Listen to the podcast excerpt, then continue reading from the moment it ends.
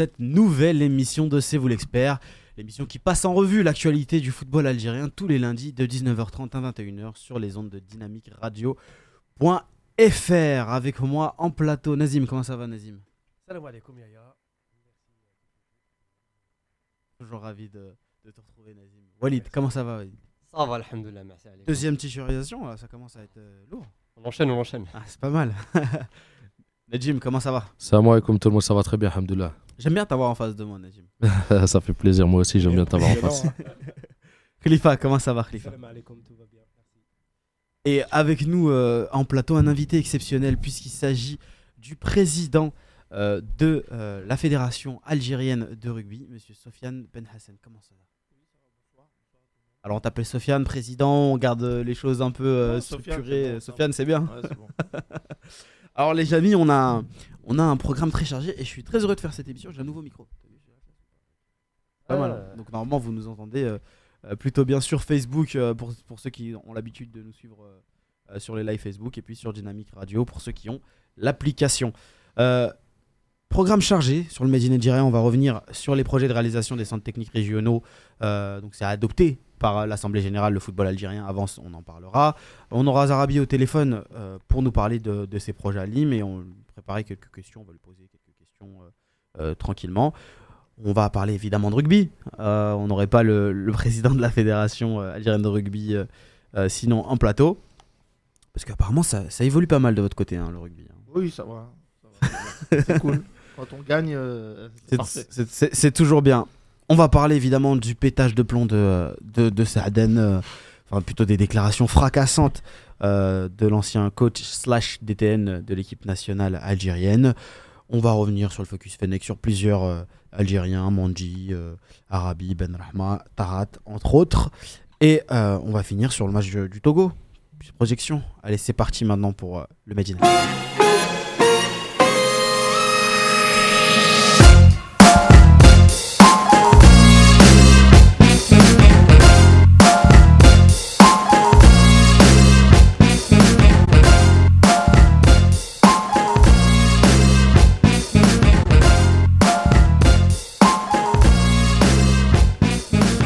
Alors les amis, il y a une chose qui est importante qui a été euh, réalisée euh, en Algérie ces derniers temps, c'est l'adoption euh, des projets, des réalisations de centres techniques régionaux, donc dédiés à la, formation de, jeunes joueurs. Ça a été adopté par, l'Assemblée générale de la, FAF. Qu'est-ce que, vous en pensez les amis? C'est quelque chose qu'on évoquait depuis, depuis maintenant trois ans presque sur C'est vous, sur C'est vous l'expert. Où est-ce qu'on en est? Comment est-ce que ça, va avancer? Et finalement, on a, un peu l'impression que ça bouge. Walid. Bah, j'ai envie de dire enfin quelque part, puisque on se souvient tous que M. Setti était reconnu comme étant Monsieur Paradou, c'est-à-dire Monsieur Centre de formation en Algérie, et centre de formation qui marche, c'est quand même important. Et je pense qu'avant tout, sa nomination en tant que, que président de la FAF, c'était avant tout dû à son travail au Paradou, et notamment en, en matière de formation. Ce qui manque le plus de football algérien, on l'a souvent dit, c'est les structures, c'est un cadre, c'est euh, des moyens qui donnent à l'équipe euh, un une vraie façon de progresser, et non pas compter sur un sélectionneur idoine ou sur un crack qui arrive une fois tous les 10 ou 20 ou 30 ans. Donc à ce niveau-là, je pense qu'on peut enfin être soulagé. Maintenant, il suffira de voir euh, comment ça va se dérouler, qui seront les formateurs. On a eu pu en parler la dernière fois, donc des Espagnols notamment. Comment seront les centres de formation, comment seront recrutés les jeunes, puisque aujourd'hui le recrutement se fait surtout dans les grandes villes, mais on est 40 millions d'Algériens et, et tous Mhm. ne sont pas concentrés à Alger ou à Oran. Et quelques Et quelques, Hmm. c'est vrai, 42 à peu près. Et euh, on pourra espérer du coup le meilleur à venir, mais on attend encore de voir quand même parce que malgré tout, on a, on a eu de faux espoirs à ce sujet et je pense que la, la présence de prudent le Walid, hein. prudent, bien pas sûr. fou. Nazim. Ben, c'est un premier succès, on va dire, de Zachi durant son mandat, surtout euh, succès politique, surtout pour, pour, euh, au cours de son mandat. Je pense qu'il vient à point nommé parce que depuis un an et demi, quand même, Zachi a, on va dire, a galéré entre, de sélectionneurs, entre euh, les, assises qui n'ont rien apporté au foot. On va dire que c'est une première victoire pour lui, pour lui par rapport à l'Assemblée générale. Elle est d'autant plus retentissante qu'il y a eu quand même 97 présents sur les 120 que compte l'Assemblée générale, c'est-à-dire près de 80%. C'est énorme. Et euh, ce qui est bien aussi, c'est qu'il n'y a eu qu'une seule abstention. Et euh, c'est-à-dire qu'il y a une unanimité sur les présents, donc ça c'est important. Et surtout, le, plus, important, c'est que le fait marquant, c'est qu'Arawarawa a, a brillé par son absence lors des travaux de cette assemblée générale. Et j'ai envie de vous dire que ça démontre peut-être la différence philosophique entre les deux hommes. Arawarawa qui a toujours opté pour le bling-bling, pour la politique euh, du résultat immédiat, alors que Zachi, justement, là, il marque enfin, j'ai envie de te dire, sa, sa différence en misant maintenant, en accent sa politique clairement sur la formation et sur ses centres de formation. Alors encore une fois, ça reste une victoire politique, mais sur le terrain, il aura besoin du soutien de l'État, euh, des pouvoirs publics. Euh, là, il y a le cinquième mandat qui arrive, on va voir comment ça va se passer, mais il faut quand même le soutien de l'État et des pouvoirs publics. Donc c'est quand même important de, de le signaler. Bon, moi je dis, quelque part, enfin, Zachi euh, valide quelque part un projet qui lui tenait à cœur, et je pense que tous les Algériens euh, sont d'accord, au moins sur le principe. Najim Euh, pour répondre à Nazim, euh, s'il est président de la fédération, je pense qu'il a déjà le soutien de, de l'État et de tout ce qui, Ça tout ce qui est autour. Ça dépend des Non, non, je peux te le dire. S'il est président de la fédération algérienne de football, c'est qu'il a déjà ce soutien-là. Et euh, donc, euh, moi, je pense, non, non, moi, je suis, je suis, je suis, je suis très content parce que l'argent qu'on utilise là pour, euh, pour ces centres de formation, on a failli les utiliser pour faire un hôtel. Je sais pas à quoi il aurait servi exactement cet hôtel. Les voir pour la jeunesse algérienne, moi, ça me fait très plaisir. Continuer à travailler. Être patient. On va pas avoir euh, du résultat tout de suite. faut attendre 4 ans, 5 ans, 6 ans. Là, on est dans du travail de fond. Euh, il on a besoin de temps. C'est ce qu'on a le plus besoin, c'est le temps et de la compétence. La compétence, on est allé chercher à l'étranger pour la plupart, pour, pour former après des futurs formateurs en Algérie. C'est intelligent de la part de Zetchi. Il n'y a pas que des Espagnols, il y a des Espagnols, mais il y aura des Français, des Allemands aussi. Et euh, il y aura des, il y aura plus. Vous avez dit, il n'y a que dans les grandes villes, mais ils ont fait des prospections, ils ont fait des, ils sont allés dans, dans le désert, par exemple, ils sont allés dans le Sahara, ils sont allés dans l'est, dans l'ouest, dans les villages. Ils ont fait des tests euh, chez plusieurs petits clubs euh, de village et euh, pour essayer de trouver des joueurs. Non, non, ils ont ratissé très large. hein. C'est pas. Pour l'instant, celle qui a ouvert, ouais, c'est le centre, c'est plutôt le centre, c'est celle de Alger et Kabylie L'Est un aussi. peu, l'est aussi. Mais, mais, après, les autres, ils vont ouvrir petit à petit. Donc, Inch'Allah, il y aura, y, aura, y aura du résultat d'ici quelques temps, quoi. Mais c'est une excellente chose. hein. C'est vraiment le, le- le travail de fond et c'est vraiment les, les fondations du football algérien qu'on est en train de, de construire là pour plus tard. Moi- toi qui étais très pessimiste sur la plupart euh, des. euh, je, je me souviens sur le symposium, Ah oui. euh, il y avait pas mal de mesures, tu étais très pessimiste. Et, euh, et là, c'en est une qui, qui, Voilà, qui c'est est d'acté, c'est pas mal. C'est une bonne nouvelle, mais il faut, faut- faut- comme le dit faut être patient et je suis quelqu'un de patient, donc j'ai pas de souci avec ça. Et puis Zetchi a été élu en partie pour euh, justement apporter de la formation euh, euh, au niveau de la fédération, donc c'est parti, tant mieux. Par contre, je veux pas être un peu comme Nazim qui voit tout noir, tout gris, euh, rawa c'était le Ah non, bling pas du bling. tout. Là, je dis que c'est une différence philosophique. C'est pas une question de Moi, j'y crois pas trop noir. à ça, cette Ah, différence si, si, philosophique, parce que je pense que Zetchi, l'absence de Rawarawa est un signal. Si on le capte pas là, c'est qu'on est aveugle. Zetchi, Zetchi, il, va tout autant porter Mais je vois pas en attention noir ou en à l'équipe Je fais une nationale analyse. hein. Et il va, il va continuer à mettre le paquet sur l'équipe nationale parce qu'il sait pertinemment que c'est ses résultats qui comptent. Après, euh, le travail de fond qui est la formation, ok. Donc euh, il faut être patient, c'est bien parti. Il faut, il faut de la compétence. Moi, je regrette que qu'on aille chercher la compétence à l'étranger, alors que je pense qu'il y a des compétences à- à- en Algérie. Euh, autant amener des cadres d'une certaine expérience, euh, pourquoi pas, mais les jeunes euh, qui sont formés en Algérie ou voire en France ou, euh, ou- ou dans la diaspora algérienne qui ont, qui ont des compétences de formateurs, c'est quand même dommage de ne pas essayer de s'appuyer sur eux. Alors, je me tourne rapidement vers notre invité, même si on parle euh, de football, ça aura un impact forcément ces, ces mesures-là sur, sur, le rugby, sur le rugby. Comment est-ce que euh, tu vois, Sofiane, la- l'arrivée de, de ces centres techniques euh, régionaux euh, en Algérie? Bah, c'est bien pour, pour le football, d'abord, et bien sûr, c'est la patte de Zetchi sur, sur la formation. Et, euh, comme disait M. Khalifa, euh, euh, euh, M. Hajar Aourawa, quand même, a fait un, a fait un- un grand boulot en Algérie. J'ai appris beaucoup en, en le voyant. C'est très difficile. Après, bon, c'est vrai que Zetchi, il était sur deux volets. Le résultat immédiat, plus la formation. Après, moi, sincèrement, avec l'expérience que j'ai en Algérie, parce que ça fait depuis 2007 que, que je tourne partout, de l'Est à l'Ouest, du Nord au Sud, centres de formation, faut les attendre. Et après, qui va gérer ces centres de formation? Là, s'il y a une agence privée qui peut gérer ces centres de formation, je peux dire pas de problème. Mais si euh, à un moment donné, euh, il y a des organismes un peu étatiques, euh, je pense que ça va être dur, dur. Parce que notre ami Walid disait que qu'il n'y a pas trop d'infrastructures. En Algérie, il y a des infrastructures. Sauf qu'il y a un problème sur la logistique de ces infrastructures. Moi, j'ai trouvé des stades avec mon ami Ahmed, des stades à Khmis Mediana, ou de 10 000 places qui n'étaient pas. Il n'y avait personne là-bas. C'est-à-dire il y a des infrastructures. Et nous, on essaie, vous savez, euh, le rugby, c'est David contre Goliath. On essaie d'avoir des, euh, des créneaux d'entraînement. C'est très dur, c'est très difficile. Mais euh, voilà, si, ces centres de formation, c'est parfait pour la jeunesse.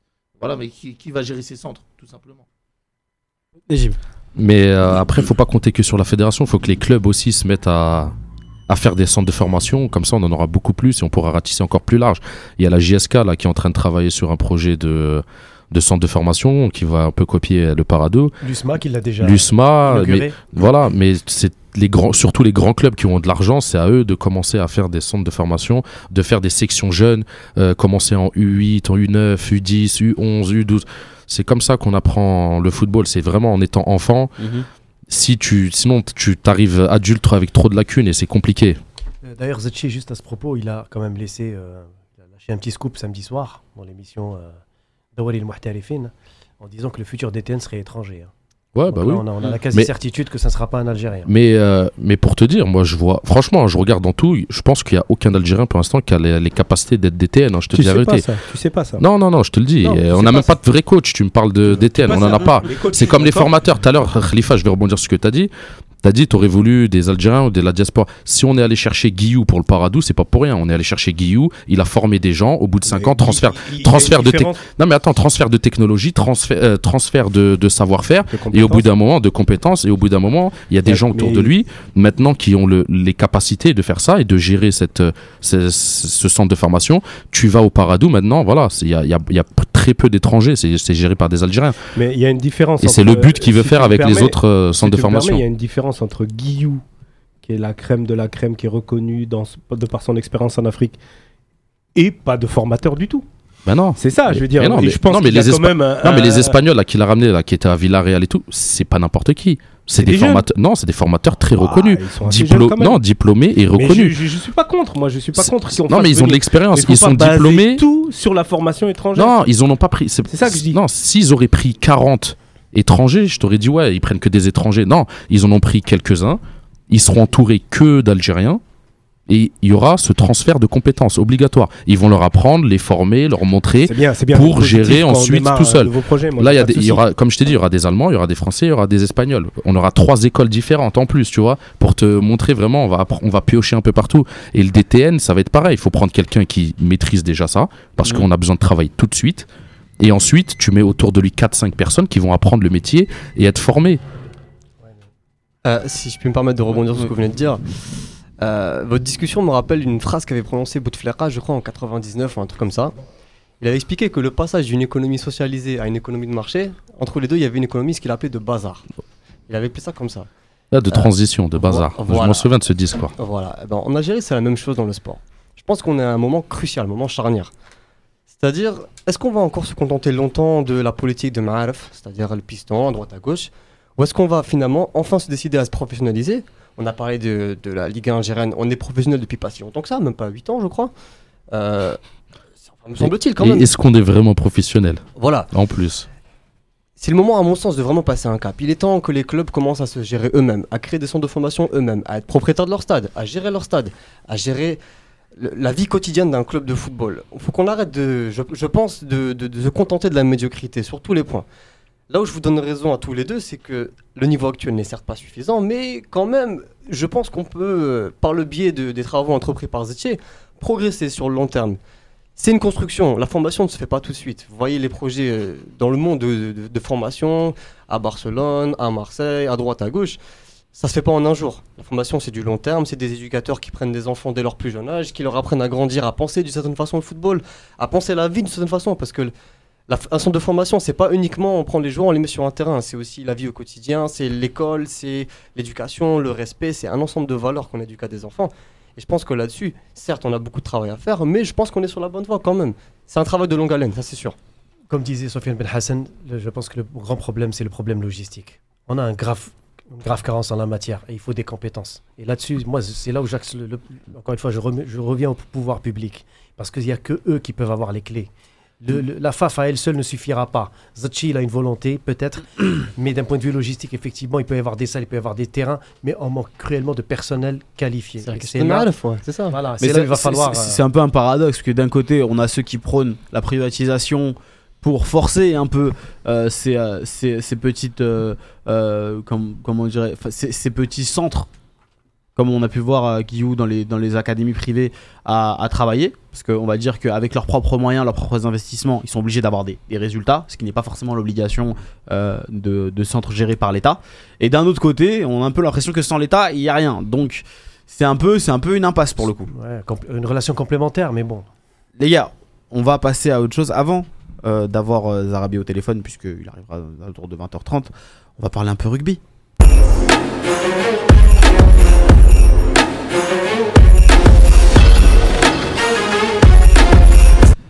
Alors, avec euh, notre invité, le président de la fédération algérienne de rugby, mais également président de la commission des jeunes talents issus de l'immigration. Ça, on l'avait pas, pré- on l'avait pas précisé, une nouvelle ligne sur le CV. Ça consiste en quoi, ça, ce deuxième titre, euh, exactement, Euh, Sofiane c'est une commission euh, au niveau du comité olympique algérien. Et voilà, donc j'ai pris cette commission qui me tenait à cœur. Surtout que je fais beaucoup d'allers-retours France-Algérie.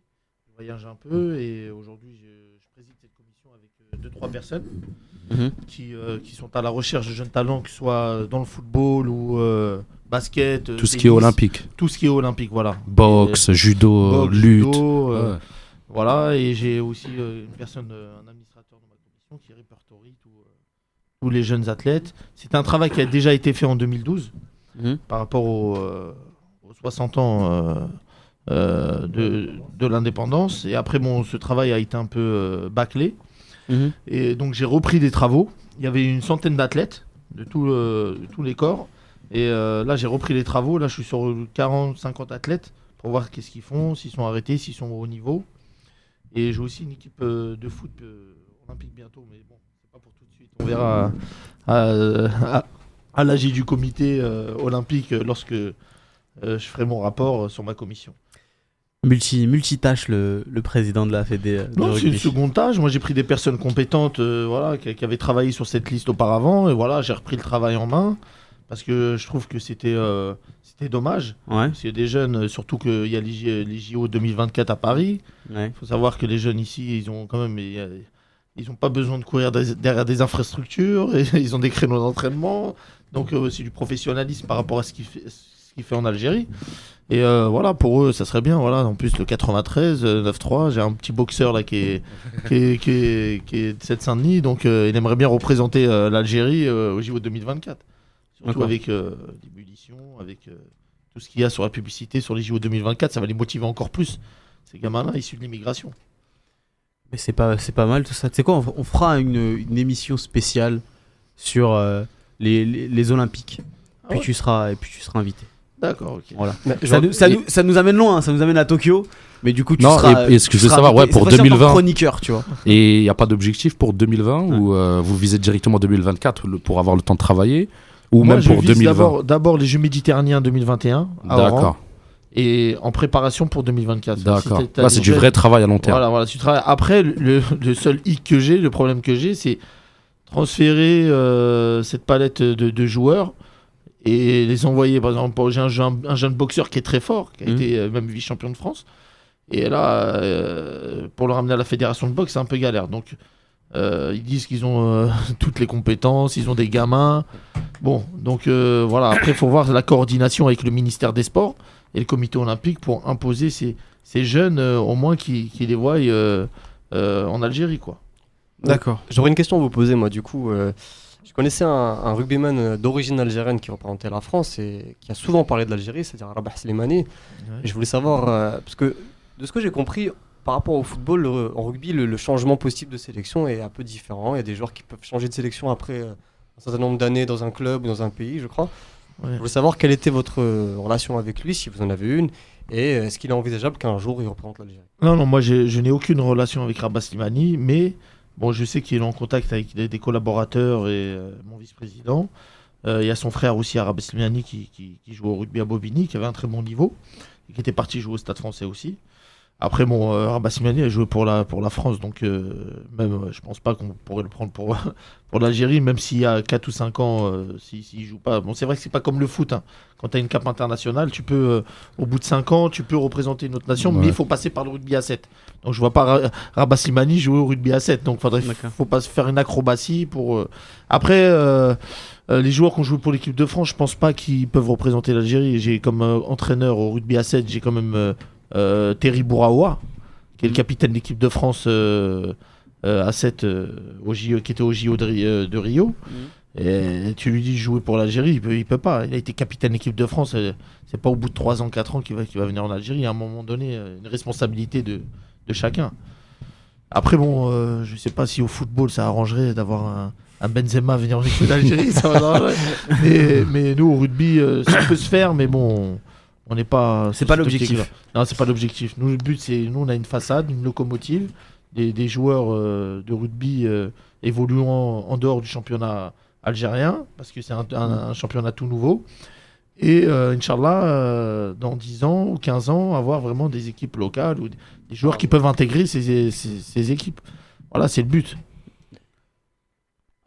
Deux minutes, euh, Nazim, parce que vous lui posez beaucoup de questions, mais moi j'ai pas introduit mon, mon invité, on lui a pas demandé On t'en prie. comment est-ce que se développait euh, le rugby algérien euh, actuellement? Alors nous, la première fois, donc on a eu le, le- le sélectionneur, euh, ça jouait en troisième division, donc c'est la, la Bronze Cup. La La Bronze Bronze Cup. Cup. Voilà. Et donc vous êtes passé en silver, du on coup? est passé en silver cette année. et, Voilà. euh, Et là, la prochaine étape? C'est la Gold Cup, la première division. Donc en une année, euh, 11 mois et demi, on est passé de la dernière division à la première. Mhm. Donc c'est une satisfaction, bien sûr, pour, pour moi, pour mes équipes. Et euh, ces joueurs-là, ces joueurs-là sont tous autour du, du drapeau algérien, ils ne sont pas payés. Donc euh, c'est des joueurs ambassadeurs, ambassadeurs. Ils, ont, ils sont rentrés dans le projet. Voilà, ils ont adhéré à un discours euh, très émouvant l'année dernière avant la finale de la Bronze Cup. Mhm. Et euh, je suis très content pour eux. euh, voilà, c'est l'euphorie. euh, voilà, tout le monde s'adore. Il y a une cohésion terrible. Et ils savent qu'ils sont en train de faire des, des- des grandes choses. Aujourd'hui, il faut savoir, le 3 décembre 2016, le- le- 2016 lorsque j'ai rentré à la fédération, à la Confédération africaine de rugby, l'Algérie était classée 38e au Mhm. classement africain. Deux ans après, bon presque deux ans après, on est sixième. C'est-à-dire ouais, voilà, donc euh, on a on a détrôné euh, le Maroc des sixièmes qui passait septième, donc euh, qui ont une fédération depuis 1955. Ben, euh, et voilà, donc c'est, on est très content. On n'est pas très content de, de, de- de tr- détrôner le Maroc, mais on est content d'être à la sixième place. Vous êtes content de la symbolique. Voilà, de la symbolique. Voilà, ça veut dire qu'on travaille et on travaille d'une façon, d'une façon euh, correcte et on essaie, on met pas la charrue avant les bœufs. Voilà, donc euh, ça fait plaisir euh, de voir l'Algérie aujourd'hui à la sixième place euh, du classement africain. Mais c'est- ça dénote, enfin ça, dé- ça dénote tout ça un, un travail monstre puisque euh, vous avez commencé avec très peu de très peu de moyens et aujourd'hui est-ce que vous êtes aidé concrètement dans, dans votre on a, dans on a votre bénéficié de, de- de aucun moyen euh, avant. Euh, pour la simple bonne raison, on était une nouvelle fédération, donc euh, il faut attendre d'avoir un an ou deux ans d'agrément pour pouvoir bénéficier de subventions de l'État. Mais après, on a bénéficié quand même de, de formation de la part de Rugby Afrique, qui est Ouais. présidé par Abdelaziz Boukja, euh, euh, qui est l'ancien président de fédération du Maroc, qui nous a vraiment aidés et qui a cru en notre projet et bon, qu'on se connaît un petit peu avec le temps, quoi. Ça fait une Mhm. dizaine d'années que je connais. Et il nous a vraiment aidés malgré qu'on n'avait pas l'agrément de la fédération. C'est on a bénéficié de formation de la Confédération africaine de rugby, de formation d'arbitre, formation d'éducateur niveau 1, sur formation de rugby ready. Et en même temps, on avait un statut euh, de membre associé de la Confédération qui nous a permis de faire des, des petits tournois comme euh, la Coupe d'Afrique du développement en 2010 contre la Libye et l'Égypte. On a gagné 50-0 l'Égypte. Mhm. Et euh, ça nous permet, ça nous permettait de se revoir entre joueurs et, et voilà. Mais le but c'est toujours le développement en Algérie, et la création des clubs, la vulgarisation et la formation. D'accord. Les amis, vous avez des questions rugby? Euh, moi, pour Sofiane, j'avais une petite question justement par rapport euh, à lui qui sillonne l'Algérie euh, d'est en ouest et de nord au sud. Euh, Est-ce que tu penses qu'avec la, la belle prestation et la belle évolution de l'équipe nationale de rugby, est-ce que ne, ne penses-tu pas que l'impact médiatique reste encore très limité, disons-le franchement C'est-à-dire, on ne parle pas trop de notre équipe nationale de rugby. Peut-être que parce qu'elle est jeune ou parce qu'elle n'est pas encore. euh, voilà. Et est-ce que tu ressens déjà, dans les entrailles de l'Algérie, un intérêt, ne serait-ce que minime, pour le rugby? Pourquoi je dis ça? Parce que, on va pas se cacher, le football reste quand même le sport roi par excellence. Le handball suivi, le basket, etc. Mais le rugby, ça reste déjà inconnu pour beaucoup d'Algériens, y compris pour nous, même parfois au niveau de certaines règles. Donc, est-ce que, par où euh, tu peux, toi, euh, tes équipes, commencer le travail pédagogique pour déjà faire comprendre aux jeunes l'intérêt de ce sport? Bah, déjà aujourd'hui, il y a déjà une culture du rugby qui a commencé. Voilà, donc euh, il y a le Stade Rennais euh, qui a été créé en, novembre 2007, C'est vrai. qui était la locomotive du rugby algérien, le club pilote, euh, dont j'ai présidé. et euh, après, ça a fait boule de neige. Il y a eu des clubs à IMSI là, qui sont ouverts, à Alger. Et tout. Donc il y a une culture du rugby. Euh, après, au, au niveau de l'impact médiatique, euh, c'est vrai qu'avant ce- cette finale-là, euh, en Zambie, il n'y avait pas eu trop d'impact sur nos prestations. Mais là, comme il y a des journalistes euh, d'Ennahar qui sont venus avec nous, il y a eu un impact médiatique. Tout le monde, il y a des gens qui savaient pas qu'il y avait du rugby, qui savent aujourd'hui. Mais là, il y a, des milliers de personnes qui, savent qu'il y a du rugby. Tout le monde sait. Avant, c'est vrai, avant cette finale, il y avait, il y avait, il y avait du monde, mais pas, pas autant que, maintenant, parce qu'on est passé en boucle sur Nahar pendant une semaine. Après la finale, la victoire aussi. Plus on a été reçu par le ministre, c'est dans les réseaux. Euh, voilà, tout le monde sait qu'il y a une équipe euh, d'Algérie, et en plus qui gagne des matchs. Euh, Justement. plaisir. À ce titre, tu as des promesses justement pour développer Excuse- Oui, excuse- bien sûr. Excuse-moi, Nazim. Je, je vous coupe euh, deux secondes. Une pour dire une information euh, d'actualité c'est que Marez est titulaire ce soir avec euh, Manchester City. Bah, c'est pas pour ça que, je vous coupe, mais puisque je vais couper, autant aller jusqu'au bout du truc. Donc il est, euh, titulaire face à Tottenham ce soir. La deuxième, c'est qu'en fait, il y a plein de monde qui pose des questions sur, le rugby. Et je vous encourage, donc les auditeurs, à nous poser des questions sur Facebook et sur, le forum. Je les poserai directement à Sofiane, parce que je vois qu'il y en a qui sont hésitants, donc je me lance. Vas-y, Nazim, excuse-moi de Donc vous avoir voilà. Sofiane, c'était ça. Donc en gros, donc est-ce qu'il y a des, il y a un plan de développement qui sera appuyé par le ministre, ça, par le ministère Est-ce que tu as senti euh, chez les pouvoirs publics vraiment un, un- un intérêt, c'est-à-dire un feedback pour, euh, pour Bon, développer? déjà, euh, le nouveau ministre Mohamed Hattab, euh, dès son arrivée, a pris le rugby à bras le corps. Il nous a consolidé notre fédération administrativement. Notre sélectionneur Lambou Médienne, euh, lorsqu'il était venu l'année dernière, il n'était pas validé. Aujourd'hui, notre sélectionneur est, validé par le ministère. Notre DTN, directeur technique national, qui est étranger, ça n'a pas été facile, est validé aussi. Le secrétaire général de la fédération, qui est un élu, qui n'est pas un cadre, c'est un élu. Et le trésorier, euh, idem. Donc, il nous a consolidé administrativement. Et on le remercie d'avoir ramené de la sérénité euh, au sport algérien. Euh, J'ai eu la promesse de, de monsieur le ministre euh, qu'en 2019, il allait consolider financièrement notre fédération par rapport au projet. Car l'année prochaine, ça va, ça va pas être de la rigolade. On joue des grosses équipes. Tout à fait. Euh, Le Kenya, euh, on est euh, le Kenya, Namibie, Ouganda, Zimbabwe, Maroc, Tunisie. Donc il faudra sortir, no- no- sortir notre épingle du jeu. Et après, il y, a le- il y a, il y a la Coupe d'Afrique des U20 qui est en groupe C, qui a l'Uganda, le Ghana et la Zambie aussi. Donc ça va être tout nouveau pour les U20. Il faut sans oublier euh, le rugby féminin. On est obligé d'avoir une équipe féminine qui sera, son- euh, qui sera composée à 85% de, de filles locales. Parce qu'il y a des clubs en Algérie et il y a des filles qui, tra- qui travaillent bien, des clubs qui travaillent bien. Et au niveau des critères d'affiliation à World Rugby, on est obligé de positionner une équipe nationale aussi féminine.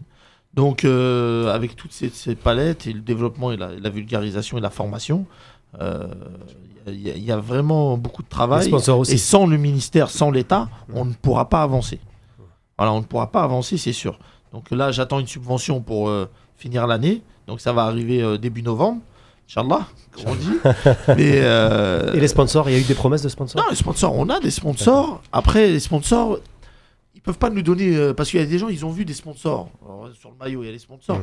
Mais ils, ils pensent qu'ils nous donnent énormément. Mais ils ne donnent pas énormément. C'est un sponsor, lorsqu'il te donne de l'argent, il veut de, de la visibilité tout de suite. S'il donne, je- un exemple, 5 millions de dinars à l'USMA, il veut 30 000 euh, spectateurs dans le stade. Oui. Nous, on fait un tournoi, on en a peut-être 500 ou 1000. À part si. euh, comme en 2015 en Tunisie, où c'est à Oran, où je suis bien ancré, on a eu 6000 spectateurs, de femmes et d'enfants et de familles.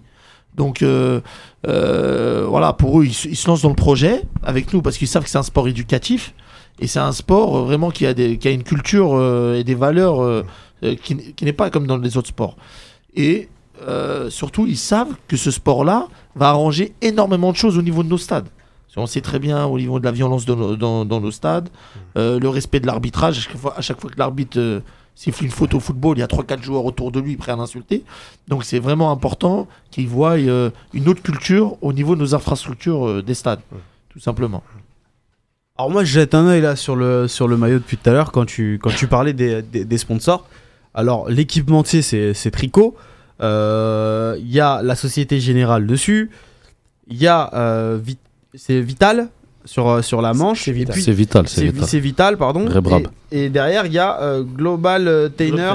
Ouais. Voilà, donc en fait, il y Et, a pas Renault, et Renault sur la droite. et Renault de l'autre côté, d'accord. Ouais. Donc au final, vous avez en- quand même le soutien d'une manière ou d'une autre de, de quelques entreprises. Oui, Donc ça prouve une confiance dans votre projet. Vous avez dû leur présenter des dossiers assez importants bien sûr. pour bien avoir sûr. des, euh, des entreprises de cette taille-là euh, en, Algérie. Aujourd'hui, comment est-ce que s'articule votre projet de développement économique en dehors des ficelles de, de- de- du gouvernement? Est-ce que vous pensez que finalement, même sans le gouvernement, vous pouvez réussir à faire quelque chose à un moment donné? Non, on, on pourra rien faire sans, sans l'État. C'est simple. Il- on a- avec les partenaires, Hmm. là aujourd'hui, on a, on- en gros, on a bricolé. D'accord. Bricolé euh, brillamment. euh, De quoi, de quoi couvrir vos frais, Couvrir déplacements, frais, etc. mais on est un peu endetté, mais l'État va nous aider pour euh, combler nos, nos- nos trous, nos pertes. Mais on peut pas, c'est impossible de travailler qu'avec des sponsors et c'est impossible de travailler qu'avec l'État. On peut pas demander tout à l'État aussi. Mhm. C'est vrai, on- nous on a besoin d'un État fort avec nous, mais ce que j'ai dit au ministre, nous ce qu'on a besoin c'est d'être 50-50. 50% des partenaires, 50% l'État. C'est Mhm. très important, mais sans l'État on peut pas avancer. Toutes les infrastructures appartiennent à l'État, euh, toutes les autorisations, euh, c'est l'État qui décide. Euh, les sponsors te donnent, nous donnent bon, des dinars pour pouvoir travailler, mais après, bon, nous, moi, je gère une fédération qui appartient à l'État. La fédération ne m'appartient pas à moi. Voilà, c'est un bien de l'État. Donc, sans l'État, on pourra, on pourra pas avancer. D'accord. J'ai quelques questions qui arrivent de, de, de Facebook.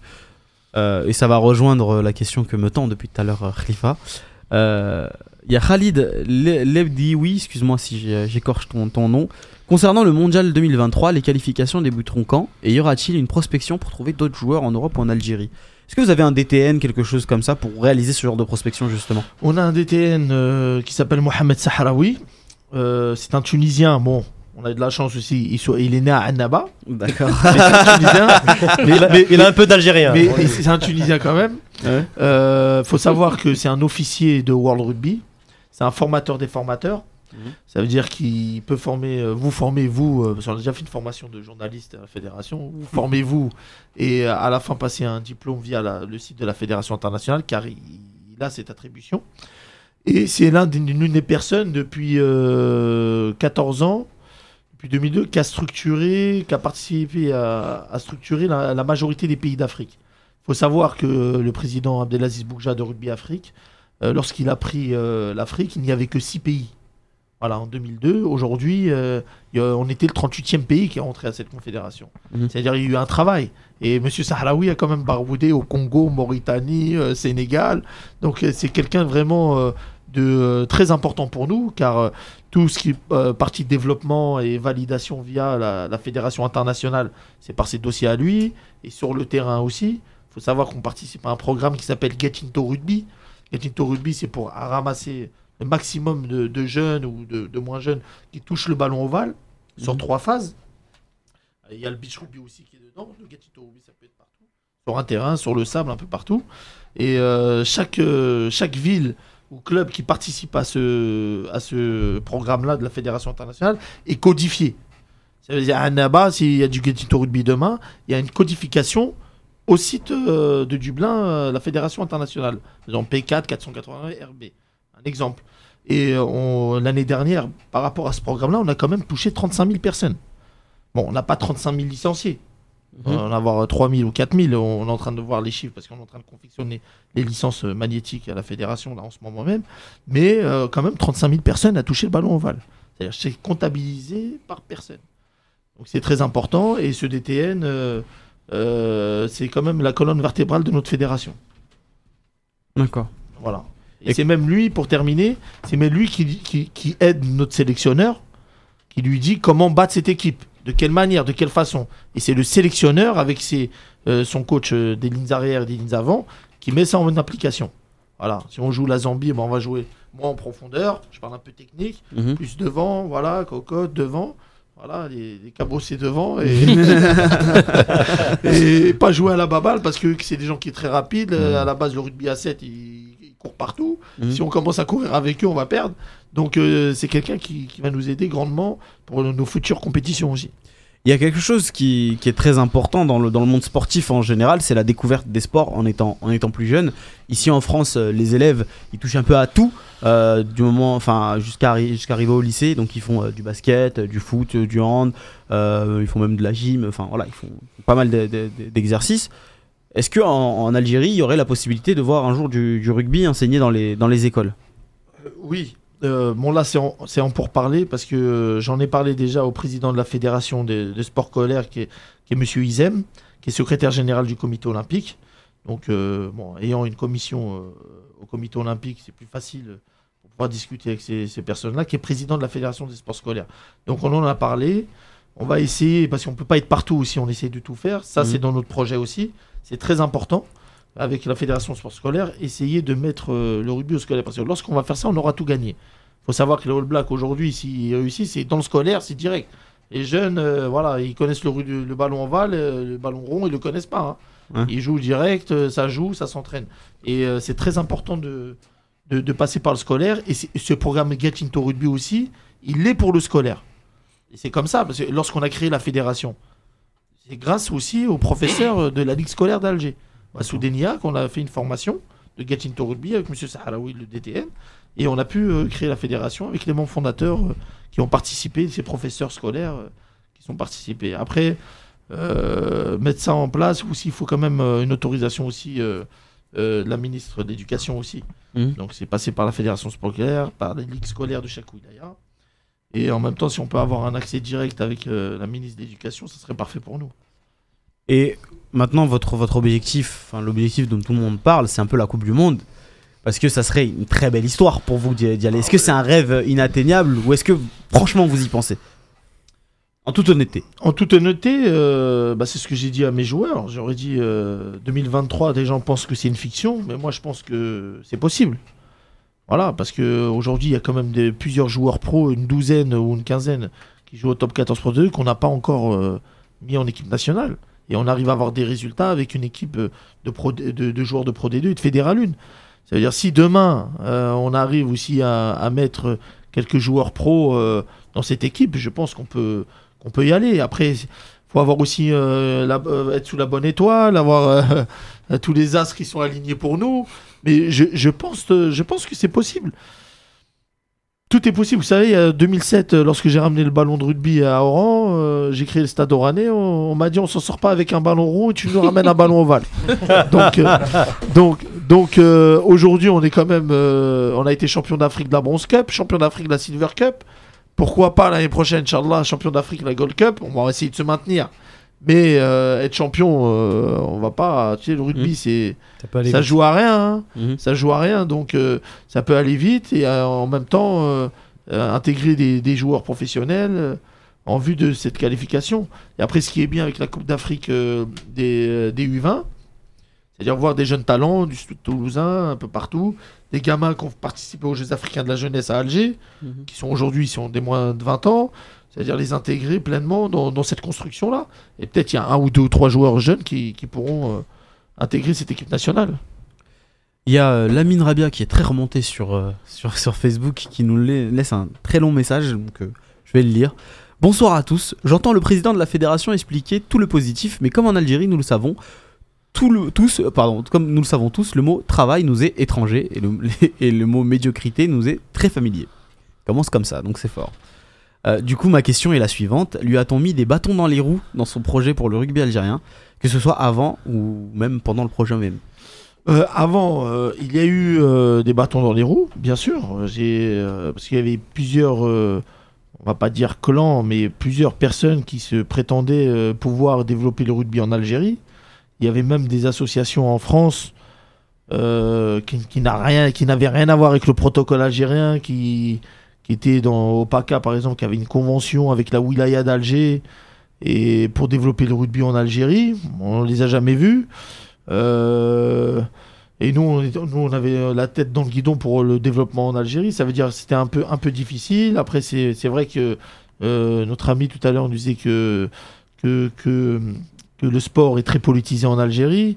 Donc euh, voilà, le rugby, c'est un grand sport. La Coupe du Monde de rugby, c'est quand même le troisième événement planétaire après euh, la Coupe du Monde de foot et les Jeux Olympiques. Donc il y a beaucoup de personnes qui ont essayé de s'accaparer ce rugby. Il faut, faut pas se cacher. C'est des personnes qui ont des relations, euh, qui ont des relais. Après, moi et mes collaborateurs, on a, fait tout pour mettre notre programme en marche et euh, notre projet. Et il faut savoir aussi que nous, on était des anciens joueurs. Je suis un ancien joueur de cette équipe. Donc, euh, c'était pas facile pour certains cadres euh, de dire Ouais, c'est des jeunes, euh, est-ce qu'on peut leur faire confiance? Parce que la première fois que j'ai passé les portes du ministère, j'avais quand même 25 ans. Aujourd'hui, j'en ai 36. Donc, euh, il y a la jeunesse aussi. Est-ce qu'on va leur faire confiance ou pas? Il y a d'autres personnes qui sont plus âgées qui disent qu'ils connaissent le rugby, mais qui n'y connaissaient rien. Après, ça fait partie euh, euh, de la formation. Voilà, on a payé pour apprendre. On a payé pour apprendre. On a eu des coups bas, ça a été dur. En 2008, on a eu un match annulé à la dernière seconde parce que Mouloudia est, descendu. Euh, fallait rembourser tous les partenaires. Il y en a eu pour euh, presque 2 milliards 500, 25 millions de dinars. Voilà, on, est passé par des échecs. Mais voilà, alhamdoulilah, aujourd'hui, on est en train de, de, de, payer tout, tout- notre apprentissage. Voilà, ça fait partie de la formation, je pense. Mais il faut être toujours, je dirais à cette dame, que c'est vrai que moi, je suis, je suis pas quelqu'un de pessimiste, je suis quelqu'un de optimiste. Et il faut être toujours optimiste pour réussir. Euh, on a une question qui nous vient de Targaryen qui nous dit un camp en Algérie, Nouvelle-Zélande. Bon, pas pour l'instant. Parce qu'on va pas se prendre quand même euh, une, une, tôle, quoi. Mais bon, on va essayer de monter. Euh, Sachant que- pas pendant la Coupe du Monde que les All 2023. Blacks, ils ont pas besoin de, de, Ah de petites non, équipes pour mettre des tôles, hein, ils en les- mettent à des grosses équipes aussi. les, les, les, All Blacks, c'est le summum. C'est euh, c'est ce que ce qu'on devrait faire en France, en Europe. C'est ce qui se fait de mieux. voilà, c'est le rugby d'évitement, c'est le rugby, c'est euh, tu joues, euh, tu joues, tu joues. Non, en plus ils sont grave améliorés euh, au niveau des mêlées. Euh, avant la France, par exemple, pour prendre l'exemple, la France était plus forte en mêlée. Maintenant, tu les vois en Coupe du Monde, ils sont pareils. Ça veut dire, non, non, c'est euh, non, bah, c'est un rêve, c'est un rêve pour tout le monde. Pour, j'espère que mes joueurs pourront jouer les All Blacks en 2023 si on se qualifie, Inch'Allah. Après, ça sera beau, surtout qu'en Algérie, quand tu en parles du rugby, mais toute personne connaît le rugby, Mm. personne connaît les règles, mais tout le monde connaît l'Afrique du Sud et les All Blacks. Mm. Quand tu vois le rugby, les All Blacks, l'Afrique du Sud, les All Blacks, l'Afrique du Sud. Donc ouais, ça sera un rêve, ça sera un rêve. Euh, faut savoir, aux Jeux africains de la jeunesse, on a eu quand même l'Afrique du Sud qui était euh, au stade du 5 juillet. Mm. Donc, euh, vous savez, à l'hymne national sud-africain, lorsqu'ils ont gagné le, en finale face à la Namibie, j'avais quand même la larme à l'œil. Qui aurait cru il y, a, il y a 10 ans, 11 ans, avoir l'Afrique du Sud au stade du 5 juillet quand même Mm. Donc, personne. Donc, euh, tout est possible. Voilà, avec, euh, tout est possible. Qu'est-ce que qu'est-ce qu'on pourrait souhaiter, euh, Sofiane, à toi et ta fédération, tous tes hommes autour du rugby? Eh ben, il faut travailler, il faut encore patienter parce que c'est très dur en Algérie pour, euh, pour les, les clubs euh, locaux et les ligues d'avoir des créneaux, d'avoir des sièges. On a des, des présidents de ligue qui n'ont pas encore de sièges, Mm. voilà, qui travaillent dehors. euh, euh, les clubs galèrent pour avoir des créneaux. euh, voilà, franchement, de patienter, de patienter.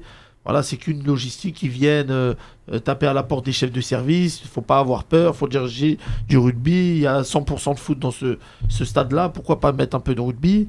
Et euh, tout va y aller. Normalement, il faut pas, faut pas dire qu'il n'y a pas trop de créneaux. Moi, je leur dis, il faut pousser, il faut pousser.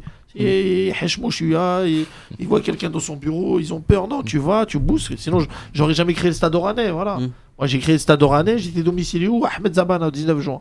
J'ai poussé, j'ai bataillé, j'avais mes créneaux d'entraînement en même temps que euh, les espoirs là, de, du Mouloudi Adoran. Ils avaient la moitié de terrain, j'avais la moitié de terrain. J'avais 108 gamins. Et c'était en 2008. Donc aujourd'hui, on peut maintenant qu'il y a une fédération, il y a tout.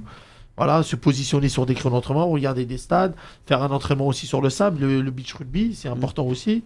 Et euh, on peut tout faire. Il y a du rugby flag, euh, il y a beaucoup de choses. hein. Il y a plusieurs sortes de rugby, donc euh, il faut s'entraîner, il faut pas lâcher. et euh, participer aux formations que la fédération organise. Et on sort d'une formation de trentaine d'éducateurs, là, je crois, aujourd'hui et demain. Et euh, voilà, quoi, ça va y aller. Voilà, de pas lâcher. Ned, j'ai une dernière question pour notre invité. Euh, moi, en fait, c'est pas une question. C'est juste pour vous remercier pour le travail, la persévérance, le courage et tout ce que vous avez mis pour, euh, faire, pour développer ce rugby. Parce que, comme vous avez dit, vous avez commencé de rien, vous êtes allé à Oran, vous avez fait un petit club. Et aujourd'hui, machallah, vous êtes devenu président de la fédération. Et ça montre à tous les Algériens, parce qu'il y en a beaucoup qui passent leur temps à critiquer, euh, malheureusement, mais qui se donnent pas les moyens d'essayer de faire quelque chose. Pour eux, c'est toujours impossible. Et ce qu'il a dit tout à l'heure, être optimiste, moi aussi je suis comme lui, je suis optimiste. Inch'Allah, on va se qualifier à la Coupe du Monde de, rugby, mais Inch'Allah, on va faire même un beau parcours. faut toujours y croire. y Bah, bien sûr, je vais aller. Je serai, je serai- je- je serai là-bas, on va chanter, on va Non, danser. Najim, Bah non, mais. Nadim, Nadim, Na- Nadim, il, il se déplace. Parce que Ah non, non, moi je me Je- déplace. J'allais je dire quoi? J'allais dire de toute façon euh, le prochain match qu'ils feront à Goussainville, il ira parce que Nadim il est de ceux-là. Ah ouais, moi j'y vais. C'est par exemple, il y a un match un en France, Inch'Allah, peuple. je vais aller, je vais les supporter, je vais chanter, je vais crier. Même si c'est le hand ou n'importe quoi, moi j'y vais. J'aime bien, je supporte toujours l'Algérie. Rugby en plus, c'est un, beau sport, c'est c'est beau à regarder. C'est noble dans les valeurs. C'est noble, ça a des valeurs. Nous en plus, on a le caractère, on a le, le physique pour. Donc euh, c'est une bonne chose, ça peut, c'est une alternative parce que faire que du foot, faire que du foot aussi c'est pas bon. Il y a des joueurs, malheureusement ils vont pas réussir dans le foot, peut-être qu'ils réussiront dans le rugby, Inch'Allah. Mais voilà, vous êtes un exemple à suivre. Par exemple, il y a quelqu'un qui veut développer le, le- le handball, la boxe, le basket. Bah, il faut y aller. On a des compétences, même si on est en France ou n'importe où. Il faut aller au bled. Faut, on va transpirer, on va suer, mais il faut y aller. Vous êtes un exemple et je tenais à vous remercier. euh. Merci beaucoup.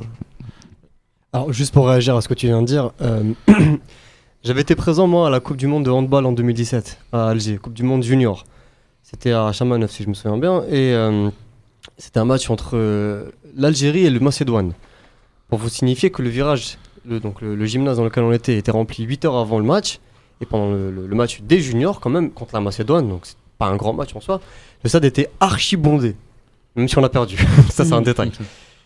Je crois sincèrement que dès lors qu'il y a un drapeau algérien, dès lors qu'il y a des valeurs, dès lors que les gens et les joueurs prouvent qu'ils aiment vraiment le drapeau algérien, vous trouverez toujours des supporters en Algérie. On est féru de sport.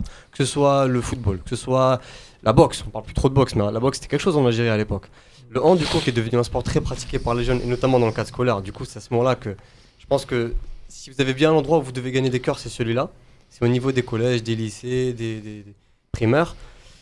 Et euh, à nouveau, voilà, vous remercier pour le travail que vous effectuez et vous souhaitez sincèrement, le plus sincèrement possible, que vous arriviez justement à, monter une réelle fédération en Algérie, parce que vous l'avez dit vous-même, aujourd'hui vous bricolez, demain vous devez gérer de façon professionnelle et sans aucun blocage.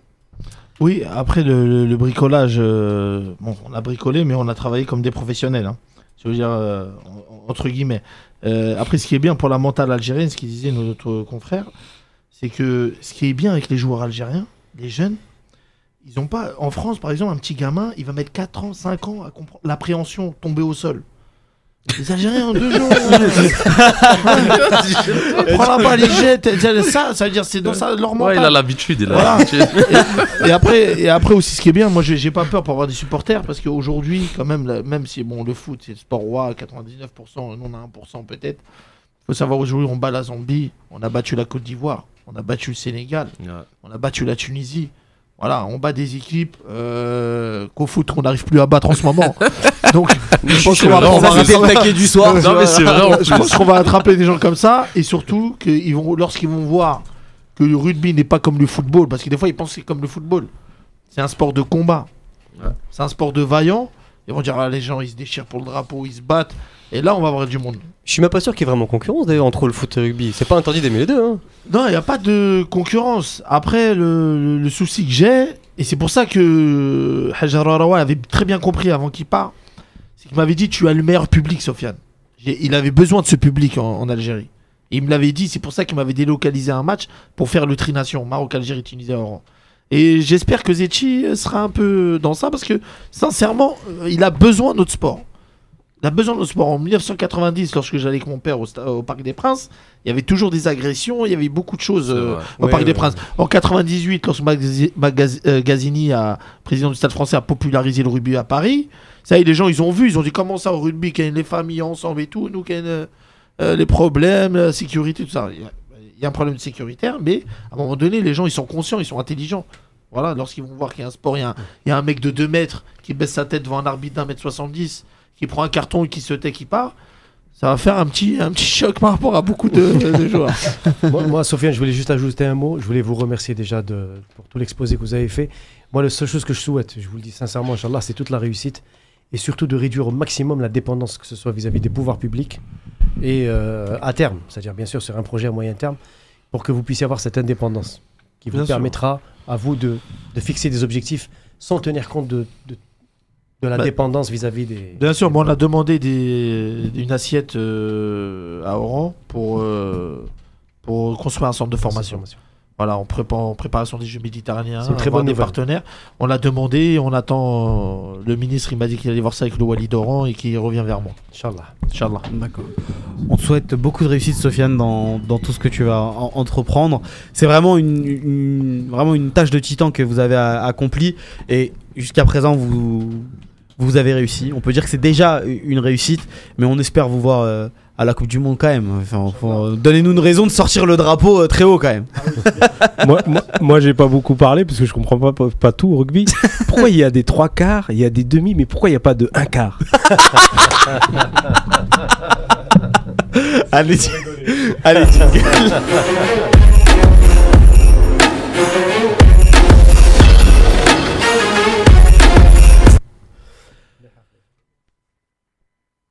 a pas mal parlé de, rugby et c'était très intéressant, euh, les amis. Merci euh, d'avoir été si nombreux à, commenter euh, sur les réseaux sociaux. Vous avez été très intéressés par ça. Comme quoi, que c'est vous l'espère, c'est l'émission du sport algérien avant tout. Mais là, on va parler de football et on va parler de Cerden. Et bien évidemment, étant donné qu'on a laissé une grande place au rugby, on va donner des petites places à nos rubriques pour pouvoir boucler le tout avant la fin de l'émission. Donc, Cerden a un peu déclaré que le match euh, de 2010, donc en Coupe d'Afrique contre, euh, euh, contre l'Égypte perdu par l'Algérie 4-0, était un match acheté, vendu, Arrangé. arrangé, voilà. Euh, et puis Antaria lui a répondu, euh, bien sûr, sur euh, les réseaux sociaux, ou a répondu à cette nouvelle sur les réseaux sociaux, en précisant que, bien évidemment, les joueurs n'étaient pas impliqués et que ça se jouait plus haut. Euh, Est-ce que vous comprenez cette déclaration euh, euh, de Zetchi, euh, enfin de Zetchi, pardon, de, Sa- de, de, Est-ce qu'il veut euh, régler des comptes? Qu'est-ce qu'il en a? Est-ce qu'il est un peu aigri ou est-ce que finalement euh, il, il dénonce une, une vérité Il se dit qu'il, j'ai plus rien à perdre. Euh, voilà, je, je dis ce que je pense et puis voilà. Que te dire, Yaya? Dans le timing, c'est très suspect. On va pas se voiler la face, c'est vraiment très suspect. Sortir des déclarations pareilles, 8 ans après le match, et dire que euh, le match a été arrangé avec une facilité déconcertante, avec en esquissant même un petit sourire euh, aux journalistes, moi personnellement été très déçu pour le coup. Été très déçu parce que je porte beaucoup d'estime pour Sheikh Sadan. C'est quand même un grand entraîneur qui nous a fait vibrer pendant, pendant des années. Euh, le peuple algérien tout en entier a chanté pour, à la gloire de, Sa- de Rabah. Allahu Akbar Rabah Saadan. Donc je suis un peu déçu. Et sincèrement, je pense que le timing est d'autant plus suspect que ça vient après son, son retrait de la DTN. Euh, D'ailleurs, j'ai trouvé au passage la réponse de Zachi très classe, sans vouloir prendre parti pour l'un ou pour l'autre. J'ai trouvé que Zachi ne lui a pas manqué de respect, même si on sait tous qu'en Algérie comment ça fonctionne, il y a toujours des incompétents. Peut-être que Saadan a été victime d'une incompétence par rapport à son histoire de visa à Lyon pour aller à Londres. Ça, je peux comprendre chez Saadan. Mais de là à aller jus- être jusqu'au boutiste et dans le climat de suspicion de fraude sur le foot algérien à travers la BBC, France Football, mettre encore C'est même plus, on est au-delà de la suspicion, c'est, Voilà. avéré. C'est des faits avérés. Et là, on met, on met encore un grain de sel en parlant de corruption à un niveau très élevé sur un match soi-disant arrangé entre l'Algérie et l'Égypte. Je suis désolé, j'ai envie de dire, Shir Saadan, si vraiment il, il- il y, a, il y a des suspicions, peut-être qu'il y en a eu, on ne sait pas, Allahu A'lam. Ça, c'est seul Dieu euh, le sait. Mais au moins qu'il fasse ces dé- déclarations un an après, deux ans après, pas huit ans après, pas pendant ce contexte-là. Là, ça veut dire quoi? Ça veut dire en gros, je suis jusqu'au boutiste, puisque maintenant, euh, euh, il y a toute. euh, comment on appelle ça? Il, il- remonte dans la surface. et ben moi, je vais rajouter encore ma part. Comme ça, la FIFA va nous suspendre. Va... Voilà, mais c'est ça, c'est cette logique jusqu'au boutiste de Sardin que je dénonce aujourd'hui. Encore une fois, je le respecte. Je respecte l'homme et son passé pour ce qu'il a fait. Mais quand il s'agit de couleur nationale, je suis désolé. Je trouve que c'est déclarations un peu abusives et inappropriées par rapport au timing. Khalifa. Bah, en fait, quand il a démissionné de la DTN, il en voulait beaucoup à Zetchi. Et on pensait qu'il était aussi un peu téléguidé par la façon dont il a géré sa démission. Et puis là, aujourd'hui, on a l'impression qu'il en veut à Raurawa. Donc, euh, je comprends pas très bien, en fait, euh, euh, la démarche. J'ai l'impression qu'il est en roue libre, qu'il a la retraite et qu'il a décidé de tout lâcher, mais par petites doses. Donc, il dit, il dénonce sans dénoncer. Donc, on comprend pas très bien. En fait, je- je- j'avoue, je comprends pas la démarche. Pareil, je suis comme toi, Nazim, on respecte tous Shir Saadan parce qu'il a apporté au football et tout. Aujourd'hui, il a décidé de partir à la retraite. Visiblement, ça s'est fait douloureusement pour lui. Et du coup, on a l'impression que ça, va- ça part dans tous les sens. Je pense qu'il faut savoir raison garder. Si on a des preuves, eh ben, il faut aller au commissariat de police du coin. On a le droit de porter plainte contre un match arrangé. Et euh, je suis pas sûr qu'il y ait prescription même après 8 ans. Et, Il faut des preuves. mais s'il n'y a pas de preuves, Ouais, voilà. voilà, si on, a- on a assez de zozo entre guillemets pour, euh, pour animer les débats qui, qui n'ont ni queue ni tête. Aujourd'hui, moi j'ai l'impression que c'est un débat qui a ni queue ni tête. Najim, rapidement. Euh, moi, je suis. En fait, s'il dit la vérité, il, est jamais trop tard pour dire la vérité, Nazim. 8 ans, 10 ans, 100 ans après, euh, s'il vient rétablir la vérité. Mais après, est-ce que c'est vrai, est-ce que c'est faux? On n'a pas de preuves. Mais des matchs arrangés comme ça, euh, c'est pas le premier, ce sera pas le dernier en Afrique. Il y a euh, pas mal de monde qui réagit à ce débat sur les réseaux sociaux. Il y a Khalid qui nous dit en toute sincérité l'Algérie n'avait pas le niveau face à l'Égypte en demi-finale de la Cannes. Et quand bien même c'était un match arrangé, Saaden a accepté ce deal et il en parle 8 ans après. C'est très grave. Euh, Il y a euh, Rabia qui nous dit doit être convoqué par la justice. Donc voilà, c'est du Rabia. Euh, Il y a Riles qui nous dit fallait, vrai, le dire il a en raison. 2000 il fallait le dire en 2010. Si vraiment il y avait quelque chose, il l'aurait dit, je pense. Et euh, Soso qui nous dit Saaden après la défaite contre l'Égypte 4-0, il a, tout de suite dit que c'était planifié en interview. Euh, donc euh, il a dit arrêter de dire qu'il ne l'avait pas dit. Donc pour Soso, c'est quelque chose qui remonte déjà d'il y a très très longtemps. J'ai pas le souvenir personnellement, mais bon, on va, passer à, on va passer à autre chose maintenant, les amis.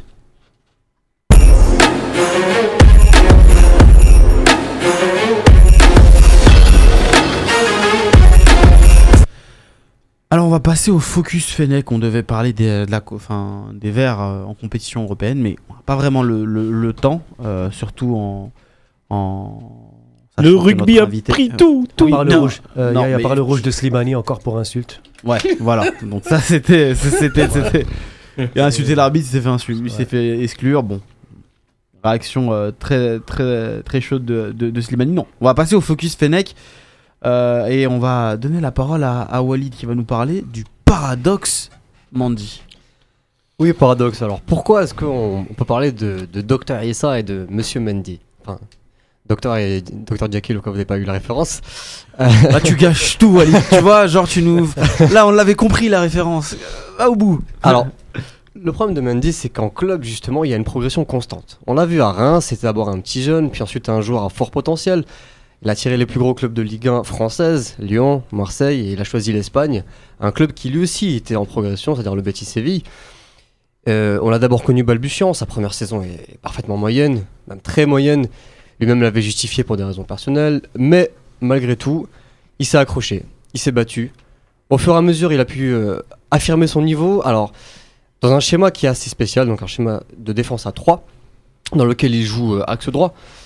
Mais euh, ce qui est intéressant avec lui, du coup, c'est qu'il avait su à la fois s'affirmer tant euh, dans le, sur le terrain que dans le vestiaire, puisqu'il a fini par devenir euh, capitaine, notamment lors du dernier match contre le Milan AC qu'ils ont remporté. Maintenant, pourquoi paradoxe? Parce que Mendy est devenu très contesté en équipe nationale.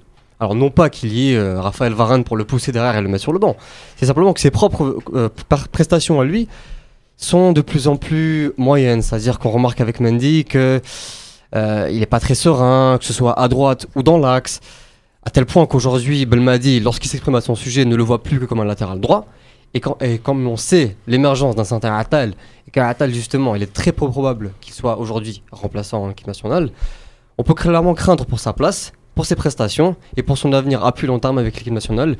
Lui qui quand même n'a pas 35 ans non plus, c'est quelqu'un qui peut représenter encore l'avenir pour une voire deux Coupes du Monde si jamais il y a, ou plusieurs cannes. Alors, on, le rappelle, les amis, avant que vous rassissiez, euh, euh, Mandy, c'est 42 sélections euh, avec l'Algérie. Là, il a tout juste, il vient de faire ses, ses 27 ans, donc ça reste un, un- un jeune joueur. Qu'est-ce que vous pensez du, du postulat de, de, Walid qui dénote deux Mandy, un en club et un en sélection, avec une différence très marquée, et avec une progression totalement différente? Moi, ça fait longtemps déjà que je le critiquais en équipe nationale. J'étais l'un des premiers ici même. J'ai jamais été satisfait de ses prestations en défenseur central ni en latéral droit en équipe nationale. Moi, je dirais que la différence, elle se fait parce qu'ils jouent pas le même poste en club. C'est un peu comme euh, Ben Taleb ou un peu comme Taider. Ils jouent pas les mêmes postes en club et en équipe nationale. Ils arrivent en équipe nationale, on les fait jouer à un poste où ils jouent pas en club toute l'année. Donc c'est normal qu'ils sont moins bons, c'est c'est une logique. Ben Taleb, il a jamais été sentinelle, il a jamais été 6. Donc euh, ou quand il a joué à Tottenham, il n'était pas très bon. Quand il joue plus relayeur ou plus haut sur le terrain, il est meilleur. Ben Mandy, c'est pareil, il est ni arrière droit ni défenseur central. Il est juste axe droit dans une défense à 3, c'est tout. Maintenant, soit on joue à 3, on le met axe droit, Mhm. soit on joue pas à 3. Au pire, on le met dans l'axe. C'est un bon remplaçant au moins dans l'axe, ou peut-être même un bon titulaire, mais avec une bonne sentinelle. Il est, il, il est pas très serein et on l'a vu à la Cannes, euh, la dernière Cannes face à la Tunisie ou, euh, ou même dans lors des trois matchs. Il a jamais été bon, mais même il était capitaine, il était pas serein, il paniquait, il se sentait pas bien, il, il parlait pas sur le terrain. Donc soit on joue avec trois défenseurs, soit avec une vraie sentinelle qui peut lui apporter plus de sérénité, donc il va un peu mieux jouer. Mais sinon, euh, malheureusement, ouais, il a, il a jamais été bon à ce poste-là. Même à Reims, l'année où il descend, il a pas fait une très bonne saison hein, en défenseur central. Faut, faut, faut juste être cohérent, c'est logique hein, tout ça. Il y a Riles qui nous dit peut-être que mentalement c'est difficile pour lui. Euh, Thiago Silva, c'est le même entre le Brésil et, et les, et, et les, et les clubs. Euh, paradoxement dit, je trouve ça ultra drôle. Ça, c'est euh, Lamine qui nous dit ça. Euh, le gars à côté de lui démontre absolument rien, euh, que ce soit en sélection ou en club. Ben Sebaini, intouchable, alors qu'il fait des bourdes à chaque match. Suzechi, il sera titulaire euh, longtemps. Euh, Il y a Soso qui nous dit euh, c'est vrai que Mandy en club et en EN, c'est le jour et la nuit. Avec le N, il défend en reculant, alors qu'en club, le mec est capitaine et il se bat comme un lion. Après, en club, c'est une défense à 3, donc il remet en, en cause le système. Moi, j'ai juste une question pour, pour Sofiane. Qu'est-ce que tu penses, toi, de, de, de ces joueurs? Qui performent différemment dans club et sélection Comment est-ce que tu t'expliquerais ça, même d'un point de vue euh, spécialement euh, enfin euh, rugby, toi qui as joué à un haut niveau Comment est-ce que tu expliquerais que dans deux contextes différents, le joueur euh, ne, ne s'y retrouve pas? Je pense déjà, il faut prendre euh, euh, la problématique euh, de leur voyage lorsqu'ils jouent en Afrique. Déjà, premièrement. Que les gens, ils oublient. Mm. Ils pensent que lorsqu'ils vont jouer euh, en Zambie, c'est comme s'ils allaient euh, jouer, euh, je sais pas, à Leicester ou Manchester ou je sais pas. Donc euh, nous l'année dernière on était on est parti jouer en Zambie, on avait comme 29 heures d'escale, de vol et d'escale, on avait les jambes cassées et on allait perdre de, on a perdu on a gagné 30 à 25. Cette année j'ai pris un autre plan de vol qui était un peu mieux parce que c'était à disposition. On est arrivé un jour avant, on gagne 31-0. Donc ça change tout. Plus l'altitude.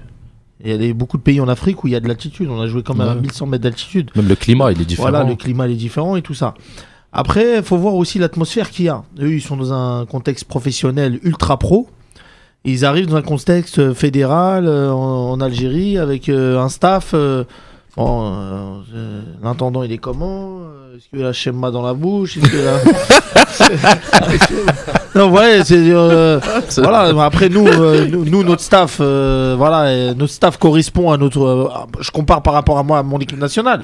Notre staff correspond à nos joueurs. Voilà, j'ai un staff en attendant, c'est un, un immigré, un Algérien, mais bon, c'est un, un DZ, mais c'est un mec de France. Donc voilà, j'ai j'ai plein de gens comme ça. Après, bon, euh, ça joue aussi, hein, faut savoir que ça joue aussi le- le- autour du Le staff, euh, le climat, l'atmosphère, ça joue aussi. Après, euh, comme il a dit, professionnellement, s'il joue en club euh, arrière droit ou arrière gauche et on demande défenseur central avec, avec trois défenseurs et pas de sentinelle dehors, pas de d'Engolo Ah quand t'es devant, va, ça va être dur pour lui. ça va être dur pour lui. Après, ce qui, me, ce qui me choque aussi un petit peu, des fois, lorsque je vois les, les joueurs algériens aller dans ces pays-là, c'est qu'il y, a la- y, a, il y a quelques joueurs qui sortent avec des grosses têtes dorées. Vous avez remarqué ou pas? J'en vois qui sortent avec des grosses têtes dorées. J'ai puré, ils, ont, ils, ont, ils pensent qu'ils vont jouer où Euh, Déjà, mentalement, s'ils prennent des têtes dorées, c'est-à-dire c'est mentalement qu'ils sont pas bien. Non, je dit, on est parti aux Zambie, je suis parti l'année dernière, j'ai demandé le même hôtel, les mêmes lits, euh, la même nourriture, le même cuisinier qui était à 600 km à la ronde, le seul qui faisait cuisiner halal. Donc c'est des choses qu'on prépare à l'avance. Donc déjà, quelqu'un avec sa tête dorée, il se dit qu'il va se casser le cou ou je sais pas. Ouais, si je peux me permettre quand même, on n'avait pas connu ce genre de situation-là avec un par le passé. Ou Boukra, qui tous les deux, à ce que je sache, n'ont pas grandi dans un désert et des cailloux, ils sont habitués à, à- à la misérie en général. Euh, je pense qu'il y a quand même un côté combatif qui manque aujourd'hui terriblement à l'équipe nationale. Bien sûr, les facteurs sont divers et il y en a plusieurs en fait, il n'y a pas qu'une seule raison. Bien sûr, On peut sûr. trouver plusieurs Il a- raisons et il chaque, chaque joueur est différent. Et une dernière petite chose, excusez-moi de vous couper parce que c'est plus professionnel sur moi dans le foot, même si je, suis une famille de Non, mais t'es footballeurs. invité, hein, tu, tu dis ce que tu Euh, veux. Par rapport à ce qu'il dit, c'est très intéressant. faut savoir que nous, dans notre équipe nationale, les anciens qui étaient avec moi, qui, qui- qui sont joueurs là, ils sont là pour le drapeau, ils sont là pour se déchirer. Tout ça. Maintenant, j'ai des jeunes joueurs aussi qui viennent me voir, quelques-uns qui sont venus me voir en aparté. Oui, est-ce qu'il y aura des primes, des trucs, voilà. Et mais les joueurs qui ont joué avec moi ne me posent jamais cette question-là. Je lui dis, t'inquiète pas, on va se mettre au niveau l'année prochaine en Gold Cup. On sera obligé de vous donner des défraiements et tout. Mais voilà, donc euh, euh, ce qui est autour du drapeau, l'intérêt national, à un moment donné, c'est bien et tout. C'est normal, c'est le pays, on est tous derrière le drapeau algérien, euh, l'étendard et tout. À un moment donné, cette nouvelle génération-là, qui est une génération quand même Facebook, Twitter, Viber, WhatsApp, voilà, c'est une autre génération qui sont dans un phénomène de consommation, qui sont, ils ont besoin, voilà, donc il y a, y a ça aussi, donc il y a l'aspect Bouguera et Antaria, c'est des anciens, Mm. c'est des mecs qui sont prêts à mourir sur le terrain pour le drapeau algérien, donc même s'ils jouent gratuitement, ils le font normal. Après, il y a des joueurs aujourd'hui euh, qui peuvent euh, rechigner de pas venir en, en équipe d'Algérie parce qu'il n'y a pas de, de prime. Moi, j'ai déjà un joueur qui me l'a dit qui est en Pro D2. Voilà, moi, ça m'intéresse pas de jouer avec un joueur de Fédéral 1. Euh, ça m'intéresse pas de. euh, je paye mon billet pour venir à Paris. Comment on fait? Bon, voilà, il y en a, ils viennent pour l'Algérie, normal. Il est prêt à payer son billet. Voilà, après, c'est une- c'est un contexte générationnel. je pense Chaque, aussi. chacun sa mentalité. Voilà. Et c'est pas que pour Mendy, hein. aussi. Aussi, ouais. C'est pas, que pour Mendy, c'est un, globa- c'est un problème global aujourd'hui dans l'équipe nationale. On fait un focus sur lui, euh, non pas qu'il était particulièrement scandaleux dans l'investissement euh, personnel, mais euh, Ah, surtout que c'est pas, c'est pas tellement le sujet du débat de base. oui, oui. Voilà, c'était juste une question de, de, de performance.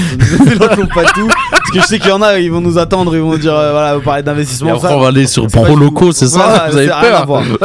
Merci Walid euh, pour ce point. Tu, on peut vous pouvez retrouver son excellent papier euh, qui se nomme Le Paradoxe euh, Mandy, euh, qui est actuellement euh, disponible sur la gazette euh, Ouais. du Fennec.com. Euh, on serait ravi d'avoir euh, Mandy euh, en interview pour qu'il nous explique un peu euh, euh, ses, différentes prestations, Euh, mais il refuse systématiquement. euh, bah, pas que pas que nous hein, mais les journalistes algériens en général. Donc, comme ça c'est partout la même en- enseigne. On va passer à Arabé Karim euh, Alibi, oui, le, le meilleur buteur actuel du championnat. Euh, Voilà, euh, voilà, de, de l'ancien euh, du Shabab de Batna en 2004. Il nous a fait rêver aussi. hein. Avec Zafour en défense centrale. Avec Zafour, très bon défenseur central. Euh, donc voilà, Karim Alibi, donc euh, 24 ans, donc 1m92, c'est l'attaquant du DRB Tajnant, Tajnant qui, qui joue actuellement pour son maintien en Ligue 1, qui fait un début de saison assez, assez catastrophique. Mais Alibi, euh, j'ai découvert cet attaquant euh, bah, natif de Regaya. Euh, lorsqu'il était, il a fait un passage bref euh, à Médéa et ensuite il a été transféré lorsque Badouzaki est arrivé au CRB. Mhm. Et donc il a gagné la Coupe d'Algérie dans la foulée avec Badouzaki comme entraîneur. Et c'est un attaquant que j'avais remarqué.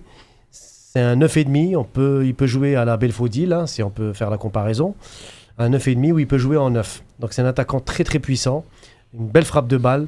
euh, beau gabarit. Il lui manque peut-être encore un petit peu de, je dirais peut-être plus de le côté un peu finesse, parce que c'est vrai que c'est un joueur assez, euh, un peu comme un Darfello euh, à ses débuts. Et là, franchement, euh, je voulais faire un petit focus sur lui parce qu'il le mérite. C'est un joueur qui est en train de progresser. Il a fait une belle année au CRB, deux belles années, je dirais. Et là, cette année à Tajnant, c'est la confirmation. Sauf que je pense que Tajnant, malheureusement, ce ne sera pas le club pour lui si Tajnant venait à descendre. Mais, en tout cas, voilà, il mérite À vraiment, surveiller. euh, à surveiller parce qu'il est meilleur buteur, co-meilleur buteur avec Naïji du Parado. Au passage, Naïji, euh, on en parlera dans un prochain focus. C'est aussi un attaquant à suivre. Jim Euh, je suis d'accord avec tout ce qu'il vient de dire. D'accord. Et je vais enchaîner avec, le, avec, avec, avec mon focus. Moi, c'est pour euh, Steve et leur euh, match retour. C'est c'est global, mais après, je vais préciser bien sur un peu sur Djabou. J'ai bien aimé leur match, j'ai bien aimé leur état d'esprit. Ils auraient pu se qualifier, c'est dommage. Ils ont tout donné, ils ont attaqué, ils les ont malmenés, même, je dirais. On les a dominés, on est resté dans leur camp quasiment tout le match. Mais euh, même après avoir pris le but, ils ont continué à attaquer. Ils ont essayé de mettre 3-1, 4-1. Et ça s'est fini à 2-1 et c'est déjà pas mal. Mais la prestation de Djabou montre qu'il mérite de revenir en équipe nationale et qu'il a toujours et qu'il a mérité d'être là depuis le début. Enfin, depuis 2014, quoi, il aurait jamais dû quitter parce qu'il est toujours aussi bon dans les bons moments. Il fait les bons choix, les bonnes passes. Il a toujours son coup de rein. Euh, la vitesse elle est toujours là. Le pied gauche, il est toujours là. Les feintes, les. La vitesse? Ouais, ouais, il est, bah, il est, Il est vif, tu veux dire. Il est, ouais, bah, Il est explosif, il est, il est explosif, il est vif. hein, il met ses petits coups de rein, tac, tac, sur 3-4 mètres, il te bouffe euh, beaucoup de joueurs. hein. En tout cas, Euh, c'est qui il est plus, pour moi, il est peut-être euh, plus sur 3-4 mètres, il est plus rapide que Rezal ou que Boudebouze. Hein. euh. Rezal, Rezal. Bah ouais, euh, et que même Marez, hein. Marez est pas très rapide sur les 3-4 premiers mètres. En tout cas, sans Djabou, Sétif ont, été, ont perdu leur match en Coupe arabe hier. Ouais, bah oui, 1-0. c'est le détonateur, c'est le, c'est le maestro. Ils avaient gagné la, la, la, la, Champions League africaine sans lui, certes, mais, euh, mais en tout cas, ils ont fait un bon, ils ont fait un, un très bon, une très bonne demi-finale retour. C'est dommage, mais Djabou, le retour, euh, j'y crois et je l'attends. Et je peux noter aussi que euh, Belaïli aussi a fait une bonne demi-finale et il aurait pu mériter un retour aussi. D'accord, sur Belaïli aussi avec. Bien euh, sûr, c'est le critère avec africain. toi, parce Ils prouvent en Afrique les deux. Ils prouvent en Afrique. C'est vrai que son image s'est détériorée après son passage à Angers et tout, mais là, je pense qu'il mérite peut-être au moins un focus à venir. Il va jouer une, finale de Champions League Exactement. africaine. Et c'est un joueur qui a le potentiel pour jouer en Afrique. Bah, il a l'habitude Voilà ce qu'on oublie, c'est que Djabou ou Belaïli, ça aide en Afrique. Pour l'instant, les supposés cadres de l'équipe nationale, Mahrez Brahimi et tout ça, eh ben, on a du mal à les voir en Afrique. Il faut dire la vérité aussi. Il y a euh, Slimane qui est très d'accord avec ce que tu dis, euh, Najim, qui nous dit 100% d'accord pour le cas euh, Djabou. On va juste faire une pause sur le Focus Fennec puisqu'on a notre invité euh, du soir à l'antenne, Abderraouf. Zarabi est avec nous au téléphone. Salam alaikum. Ça va, tu nous entends bien? Ah super. Comment ça va Abderraouf? Qu'est-ce que tu fais en ce moment? C'est quoi ton actualité? Et euh, ton académie euh, à Nîmes, ça se passe comment là en ce moment? Ils ont passé avec des centres de formation. Ouais. Et en fait, ils travaillent avec nous pour les donner la deuxième chance. Et ça, et ça, le football. et, et ça fonctionne comment? Est-ce que vous avez réussi à sortir des joueurs? Est-ce que vous avez des bons prospects? Ouais, pour, le, pour le moment, on a fait une tournée. On a fait une tournée au Portugal. On a signé quatre joueurs. Deux Algériens, un il était formé à Al-Harrach et l'autre il était formé au CRB. Ils étaient avec nous dans la tournée. Plus un Espagnol et un Gabonais. Après, on a envoyé un jeune joueur algérien à, à Paris FC pour euh, la réserve. On a aussi un jeune joueur euh, marocain il a 21 ans, on a envoyé avec les- la réserve de, de Dynamo Moscou. Et ça va pour le moment, on essaie à bien bosser, ça se passe. Alhamdoulilah, c'est pas, c'est pas mal là, quelques... en, en si peu de temps que vous avez réussi à, à sortir au- au- autant de joueurs. Est-ce que tu penses que Abderraouf c'est un, c'est un type de format que tu peux euh, amener en Algérie, ce genre de- d'académie? Pour être euh, honnête, moi au départ, ça a été mon projet pour faire tout ça en Algérie. D'accord. Ça a été, ça a été mon projet quand j'ai fini ma carrière, le projet pour travailler avec la jeunesse en Algérie. Et après, on utilise tous les contacts qu'on a à l'étranger pour sortir des, des, des, des- des bons joueurs parce qu'en Algérie, euh, il y a des talents. Mais pourquoi ça s'est jeunes, pas fait finalement, Abderraouf. Tu nous entends? Oui. Pourquoi est-ce que ça ne s'est pas fait finalement? Pourquoi est-ce que t'as as commencé à Nîmes et pas en Après, ça a Algérie? été, pour moi, j'espère que c'est pas pour les autres, pour moi, ça a été un peu les portes fermées. Ouais. Je tape, ça a été un peu fermé. Après, j'ai trouvé la facilité ici à Nîmes. C'est un club qui jouait ici trois ans en pro. On a trouvé la facilité pour m'ouvrir les portes. Ici, je travaille, j'ai un stade, j'ai beaucoup de choses, beaucoup de facilités. Alhamdoulilah, on est en train de travailler avec des jeunes euh, maghrébins, il y a des Tunisiens, des Algériens, des Marocains, il y a des, des, des joueurs aussi d'origine sénégalais, gabonais, des Français. Il, il y a tout. Nous, le jour d'aujourd'hui, c'est vrai, on travaille beaucoup parce que on, on fait des entraînements, on s'entraîne, mais aussi, il faut regarder tous les jeunes qui jouent le week-end aussi. Nous, c'est un groupe, c'est pas que Abdel Zarabi. Il y a Emin El qui est avec moi. Il y a JC Christophe aussi, un ancien entraîneur des gardiens Nîmes, qui est avec, euh, avec nous aussi dans le projet. On a un président et chacun il essaie de ramener sa touche. Les gars, vous avez des questions pour notre invité? Oui, monsieur Zalabé, salam alaikum. Euh, je, Ouais, je voulais du coup savoir, pour votre cas plus personnel, euh, de ce que j'ai compris, vous aviez essayé d'ouvrir euh, des complexes euh, sportifs, donc futsal et autres, à Brak et en Algérie, et apparemment c'est tombé à l'eau. Aujourd'hui à Ouais. Nîmes, apparemment vous avez relancé les mêmes projets. Euh, Qu'est-ce que vous espérez de l'avenir? Qu'est-ce que vous pensez aussi des projets qui se font actuellement, notamment les annonces de M. Zetier pour de nouveaux centres de formation? Quel est votre regard là-dessus? Moi déjà, le, le- je, je suis un peu l'actualité en Algérie par rapport aux centres qu'ils vont faire apparemment un CIDA, les quatre centres. C'est une bonne chose pour les jeunes Algériens parce que en Algérie, il y a beaucoup de joueurs qui ont beaucoup de qualité, mais malheureusement, même pour eux, c'est les portes fermées. Parce qu'au niveau de club, le club, pour, il perd pas beaucoup d'argent, il ramène pas des gens connaissés ou des anciens joueurs qui sont diplômés pour chercher le, le talent. En fait, on ramène des joueurs, euh, je connais le cousin de l'autre et l'autre il connaît le voisin de l'autre et le joueur qui a la qualité, il le laisse, euh, il joue au quartier en fait. C'est pour ça, le centre qu'ils ont fait, j'espère, Inch'Allah, ils vont faire euh, dans tout le pays. C'est pas que, parce qu'apparemment, il y a Seida et il y a, je sais pas, de, des trois autres, c'est où Tarf, je Mais crois. on a fait. Oui, Tlemcen et, Tarf, je crois. Tarf, hein, mais c'est pas sûr. Maintenant, ouais, moi je. Ouais, il y en a- a quatre dans quatre régions différentes. Ces centres, Inch'Allah, j'espère ils font un à Alger, un au sud d'Algérie, un pays comme l'Algérie qui ils ont un sud, il est, ils, ils ont beaucoup de talent, mais ils sont loin, personne ne les voit. Si tu rentres, moi le premier, j'étais formé toute ma formation en jeune, j'étais au sud. Si je suis pas rentré à Alger pour jouer au net, peut-être jamais je dois réussir dans le football. Et ça a été des joueurs euh, mieux que Zarabi mille fois. Mais les pauvres, ils ont resté au sud, il y a personne qui parle sur. C'est pour ça, si on fait des, choses comme ça, il faut qu'on touche tout le pays. Tu fais un, le- l'Est, l'Ouest, le Sud, le Centre, et ça, normalement, ces centres, c'est au niveau des clubs, même pas c'est au niveau de la fédération. Mais la, la fédération, s'ils ont fait cette initiative, c'est bien pour le football algérien. Bah, c'est exactement ça ce qu'ils ont fait. Ils, veulent faire un à l'est, un à l'ouest, un au centre et un dans le sud et essayer de centraliser un peu tout ça. Et euh, je suis et je suis d'accord avec vous, bien sûr. Normalement, les clubs qui doivent faire ça, c'est les clubs. Ils touchent des subventions, ils ont des aides de, partenaires privés, ils font de l'argent. Et euh, à part mettre des gros salaires à certains joueurs pour rien, bah ils développent pas euh, le football ben, c'est-à-dire amateur, le football pour la jeunesse, c'est-à-dire les, les, tout, tout ce qui est catégorie de jeunes. C'est, c'est mal- malheureusement, ouais, les clubs le font pas. Malheureusement, les catégories de jeunes, même pour les clubs, pour ils ne payent pas, ils ramènent, c'est pas tous les clubs. Heureusement, c'est pas tous les clubs.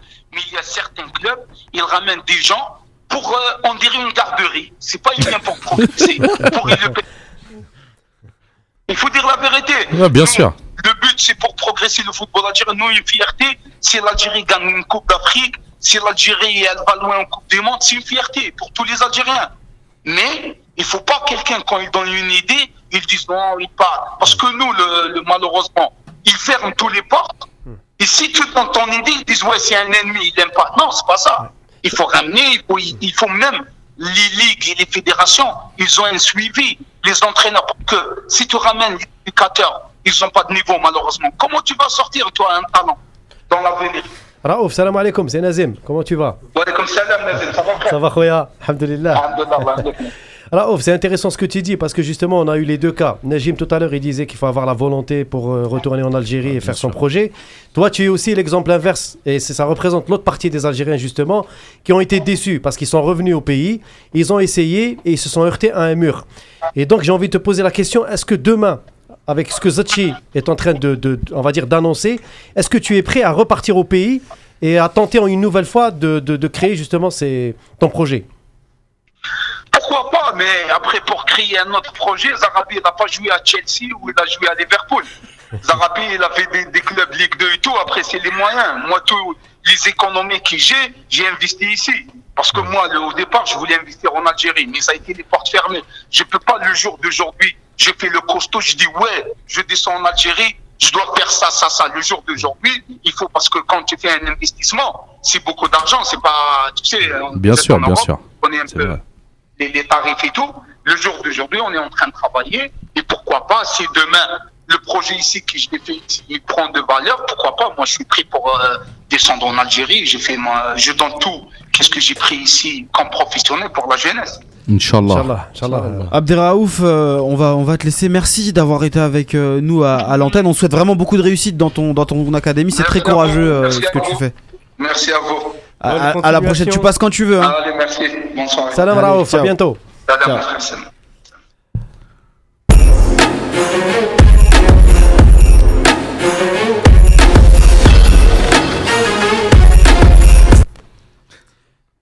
Pareil, il y a Sofiane qui nous disait que. Parce qu'il a, il a pas son micro, on lui a enlevé, c'est bon, là, c'est parler de rugby. Donc... Parlez en, en Non, antenne, hein. mais, mais il nous disait que, que ça, ça lui faisait plaisir de voir des, des joueurs comme, euh, comme Zarabi faire vraiment quelque chose, euh, contrairement à certains anciens qui sont finalement qui n'ont rien fait. euh, certains il a anciens, voire projet, la grande majorité Ouais, des ouais. anciens. Parce C'est que vrai. certains anciens, non, c'est la grande majorité des anciens. les, les gars, il nous reste pas beaucoup de monde, euh, enfin pas beaucoup de monde. Il ne reste pas beaucoup de temps, excusez-moi, et du coup, euh, on peut pas parler de, de, de mon focus qui était Tarat. Et, nous et reste- du mien, Ben Rahma. Voilà. Et Tant mieux, Ivan alors. Rahma, voilà. Vous Donc, pouvez euh, dire un mot, les la gars. semaine prochaine. On va, on va, 30 on- secondes non, chacun. non, non, on va pas parler pendant deux Non, minutes. on non, va, on prendre une bonne demi-heure la semaine prochaine, comme ça, ça sera fait. Non, euh, on va parler du match. euh, C'est à cause de Sofiane, tout ça. Non, non, c'est grâce à Sofiane, tu dois dire, parce que il t'a éduqué, il t'a éduqué sur le rugby, monsieur. Euh, la liste, c'est pour dans 10 jours, la liste de, de, de Belmadi. On a déjà quelques premiers retours. Sachez que Annie a reçu sa convocation, sa pré-convocation. Euh, euh, pour le Togo. Pareil pour Ounas. Euh, ce n'est pas le cas de, de Goulam, bien évidemment, qui n'est pas encore de retour à, à la compétition. Euh, Belmadi est silencieux sur ce, sur ce match-là. Le roi a déjà commencé à parler du match. Euh, Qu'est-ce qu'on peut, à quelle liste peut-on s'attendre aujourd'hui avec, avec Belmadi? Est-ce que vous voyez une continuité par rapport à ce qu'il a pu faire jusqu'à maintenant? Ou est-ce qu'il va encore euh, nous sortir des, euh, des nouveautés parce qu'il est en phase de test? Moi, j'aurais j'aurais pensé que euh, qu'il allait avoir une continuité parce qu'il avait annoncé son projet au début, donc il était fidèle à son projet. Mais après son interview, avant de monter dans l'avion, euh, ou plutôt à la sortie du match et à la à la descente de l'avion, il avait l'air d'avoir euh, pris conscience des vraies difficultés de l'Afrique et de son groupe et de certains joueurs. Donc j'espère qu'il va en tirer les leçons et qu'il va va ajuster sa liste selon euh, les problèmes qu'il a, a diagnostiqués. Donc les joueurs qui se battaient pas pour lui ou ceux qui laissaient sous-entendre bah, qu'il les appelle pas ou qu'il aligne une équipe meilleure que celle qu'il a alignée à l'extérieur euh, au Bénin parce que là on va jouer à l'extérieur hein. faut pas oublier le premier match on joue à l'extérieur pour l'instant Belmadi deux matchs à l'extérieur un match nul une défaite il n'a pas encore réussi à gagner en Afrique donc maintenant il doit il a j'espère qu'il a appris c'est tout il a il a fait l'air d'avoir compris maintenant ce qu'il va appliquer j'attends de voir Walid. Bon, globalement, la même chose que Nadim. Euh, on a pu voir que le premier match contre euh, euh, le Gabon, je crois. Euh, La Gambie. La La Gambie, Gambie. merci. je confonds tout le temps. Euh, Le premier match contre Ça la commence Gambie. par G, c'est pas grave. le, le premier match contre la Gambie, on avait un match euh, bon, pas bon, mais euh, déjà meilleur que ce qu'on avait connu par le passé. Et dès qu'il a voulu tenter à nouveau des paris à l'extérieur, ça a été une catastrophe. Je pense qu'il va justement se. Parce qu'il a besoin de points. Il, il peut pas travailler dans la durée en Algérie. Pas, pas à l'heure actuelle. Il a besoin de résultats immédiats et il le sait. Donc il va faire sa liste en fonction, tu penses J'en suis persuadé. Peut-être avec 2-3 ajouts, euh, il y a Ben Nasser qui est comme de plus en plus intéressant, je trouve, en Italie. Peut-être qu'il va avoir un temps de jeu croissant. Euh, Ounas aussi, ça pourrait être intéressant. Et euh, puis à nouveau, on en discutait, le problème de, de schéma, le problème de Ben Taleb euh, et Taider, les deux qui ne sont pas complémentaires mais qui jouent quand même pourtant ensemble. Il y a plein de débats encore à résoudre, mais à l'heure actuelle, les paris sont plus possibles. C'est une question de points et d'urgence. Nazim. Euh, en un mot, moi je dirais que c'est euh, le match euh, charnière pour Belmadi tout simplement. Il a eu le temps maintenant de s'installer. Je suis désolé, on arrête de dire euh, il faut lui laisser plus de temps. Là, on a quand même on a court devant devant un match capital, je dirais, parce que là le Togo il, il- il peut nous passer devant et ça nous donnerait un match difficile face à la Gambie avec beaucoup de, de, de- suspense. Ah, c'est une finale, là. C'est hein. une finale, exactement. Donc là, le roi, il est dans son registre. Claude Leroy, c'est un grand routier de l'Afrique, il connaît bien le continent, chose qu'on n'a pas nous chez un nous ancien. malheureusement. Belmadi, il vient du Qatar, faut dire la vérité aussi. Euh, donc il, il fait un petit peu de la guerre psychologique, c'est normal, il commence dès maintenant à se focaliser sur le match, parce qu'il sait qu'il va jouer sur du synthétique. Les joueurs professionnels en France n'ont pas l'habitude de jouer sur du synthétique, ça c'est un élément à prendre en compte. Nos joueurs locaux, par contre, eux, passent leur temps à jouer sur du synthétique. Donc, il y a peut-être des éléments à prendre en compte pour Belmadi. Je suis désolé. si on, on veut s'adapter à l'Afrique, eh ben, c'est le moment pour lui de prendre vraiment des risques. Parce qu'on sait très bien que si on bat la Gambie lors du dernier match, on passe, quel que soit le résultat de Togo-Bénin. Donc, à un certain moment, même si on perd, c'est pas grave, mais au moins, tu changes, tu, tu, tu, tu Au apportes moins un match nul, au moins voilà, tu essaies de faire un apportes beau match. Des, quoi. des- des remèdes à cette équipe parce qu'on voit que depuis trois matchs, depuis qu'il a commencé, ça passe pas. Il y a des problèmes au milieu de terrain défensif, il y a des problèmes dans l'animation. Donc à un certain moment, il faut. Bah, c'est l'occasion pour Ah, on joue de- comme avant, il n'y a aucune différence. Moi, j'ai rien Juste vu. euh, pour information, donc Taider a fini sa saison en MLS, ça va être un peu décalé, donc peut-être que ça portera euh, préjudice à, à l'équipe nationale, lui qui a été euh, titulaire. Il y a un peu de réaction sur les réseaux sociaux. Euh, Ahmed Rahou qui nous dit retour de Ab- Abeid et pourquoi pas euh, Ouais, surprise. euh, Il a marqué ce Boudaoui. week-end. Ouais, il a même marqué la semaine dernière. Soso qui nous dit Je pense qu'il est en phase de test. euh, je pense qu'un Ghezal ne sera plus appelé, qu'il y aura encore de nouveaux noms. Euh, et puis euh, Riles qui nous dit Je pense qu'il n'y aura pas de Brahimi ni Ben Taleb, euh, du moins sur euh, le terrain. On n'a pas le temps Euh, d'approfondir. Bra- euh, Brahimi pré-convoqué, Farhat, Oui, a retour de Farhat pré-convoqué. Mm. Euh, c'est une info la Gazette. Donc, euh, bon, il va y avoir certainement du renouvellement. On en parlera la semaine prochaine. Exactement. Donc merci à tous de nous avoir euh, suivis sur les réseaux sociaux, Facebook, Twitter et euh, sur la gazette du Fennec.com. merci à toi Sofiane euh, de nous avoir éclairé sur l'état euh, du rugby euh, algérien. Merci, Merci beaucoup, beaucoup, beaucoup de réussite. Merci pour le rugby. On se donne rendez-vous la semaine prochaine pour une nouvelle émission de C'est vous l'expert de 19h30 à 21h sur les ondes de dynamicradio.fr. Ciao Et on, et on vous laisse avec notre camarade Nouria pour Planète Groove. On vous conseille, une des aides comme les